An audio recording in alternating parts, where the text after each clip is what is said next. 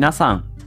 こんばんは。今日もスタートしました教師5.0ラジオパーソナリティのブック先生です。僕は現役の教師です。学校で働きながらリスナーの先生たちが今よりちょっとだけいい人生を送れるようなアイデアを発信しています。より良い授業、学級、ケア、働き方、同僚、保護者、児童、生徒との人間関係、お金のことなど、聞かないよりは聞いた方がいい内容を毎朝6時に放送しています。通勤の後から10分間聞き流すだけでも役立つ内容です。一人でも多くのリスナーの先生たちと一緒に良い教師人生を送ることが目的のラジオです。今回のテーマは、ワールドカップ VAR 判定についてお話をしたいと思います。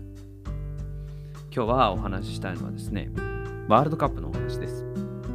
先生方はワールドカップご覧になってるでしょうか？僕もですね、ワールドカップの時期になると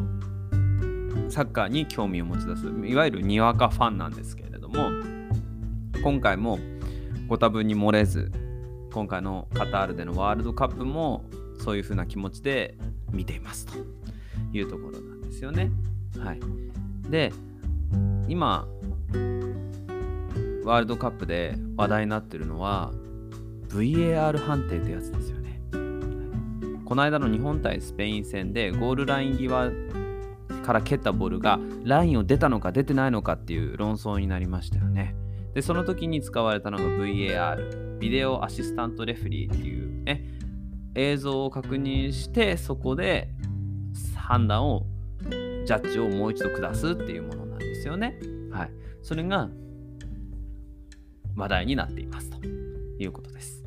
で、これですね、僕、これからの時代、この VAR、この技術の発達が、よりですね、スポーツを公正、公平にしていくんだろうなっていうふうに思います。と同時に、人の役割っていうのが改めて考え直される。そんなこともあるなって思っています。今日はそんなお話をしたいなと思っています。この VR っていうものをね、あのー導入されるタイミングになった時に僕もそのタイミング覚えてるんですけどいろいろ言われたんですよね。そういうことをしていると試合がつまらなくなるとか。そういうこと言われたんですよね。そう機械に頼って人の良さもあるじゃないかみたいなこと言われてたんですよ。日本でもおそらく僕がその導入になった時にそういうリアルな実況感がなくなっていくというふうなことを言われてた方がいらっしゃったなって思います。でも実際どうでしょうか？この VAR があることによって新たなスポーツの楽しみ方って生まれたんじゃないでしょうか。あ、今の怪しいな、今のプレー本当にファール？とか、今のプレーって本当にオフサイド？とか、今のボール本当にライン出てるの？とか、そういった疑問をレフリーが、人間のレフリーが判断したものに関する疑問をもう一度見直して、そしてコンピューターに現れた結果をもとに判断する。これってすごく合理的だなって思うしそれはそれで楽しむ要素になったんじゃないかなと思うんですよ。事実この VAR が導入されてこの三笘さんのねあのー、線出た出てないのそのレフリーの判断に何分かかかったんですけどね試合中も。その試合中の判断の時間ってなんか新たなドキドキ感というかワクワク感みたいなものも出てきたと思うんですよ。で、あれがあったからこそ、スペインのファンからしたらしょうがないと。LINE 出てないんだね、しょうがないって思えたし、日本のファンとしても、本当に出てないんだよって自信を持って言うことができるわけですよね。これがコンピューターの良さだと思います。コンピューターっていうのは、客観的に本当にドライなものだと思うんですよ。どちらにもよらずに公正に公平に判断をすることができる。これがコンピューターの良さだと思いますよね。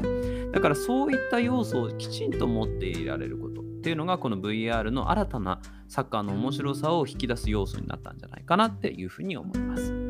でここから考えたいことは何かっていうと僕たちが働いている学校っていう場所でもですねこれからそのコンピューター AI による判断っていうものがおそらくどんどんどんどんあのー入っていく可能性はあるなって思います。スポーツに限らずですよね。うん、要は人の目ではやはりミスが出てしまうものをきちんとコンピューターを使って IT の力を使って解決する。こういったことがより如実にできるようになっていく時代だというふうに思います。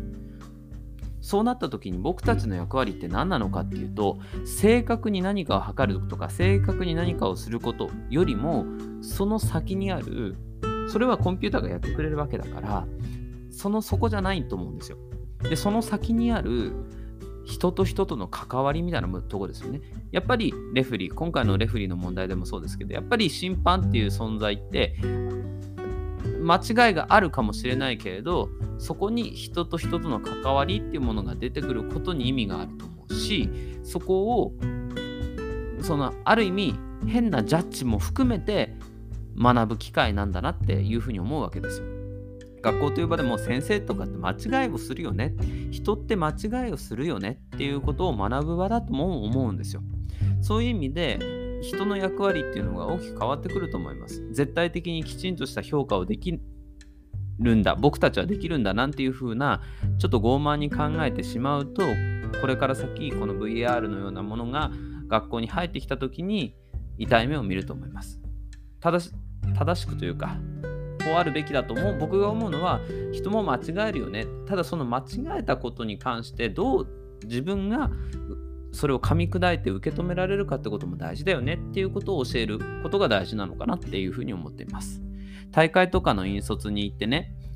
僕もいろんな部活やってあの、特にラインアウト、ラインインみたいな競技あるじゃないですか。バレーボールとかバドミントンとかバスケットボールとかそういったものをやるときに絶対にやるんですよ。にあの審判の人がミスすることって。その時にそれに対してどういう反応するのか。は？ライン割っただろうとか。そういうふうな反応するのかそれもまた勉強だ審判は審判審判に従うことも大事って思えるのかそこってすごく大事な学びの場だとも思うのでこの VAR がねこれから先もっと広く民間に使われてるようになったとしてもそこにあるミスをすること、ミスをしたことに関しての学びみたいなものは学校教育の中では必要なのかなって思っています。もちろんプロの世界ではやっぱりね、そんな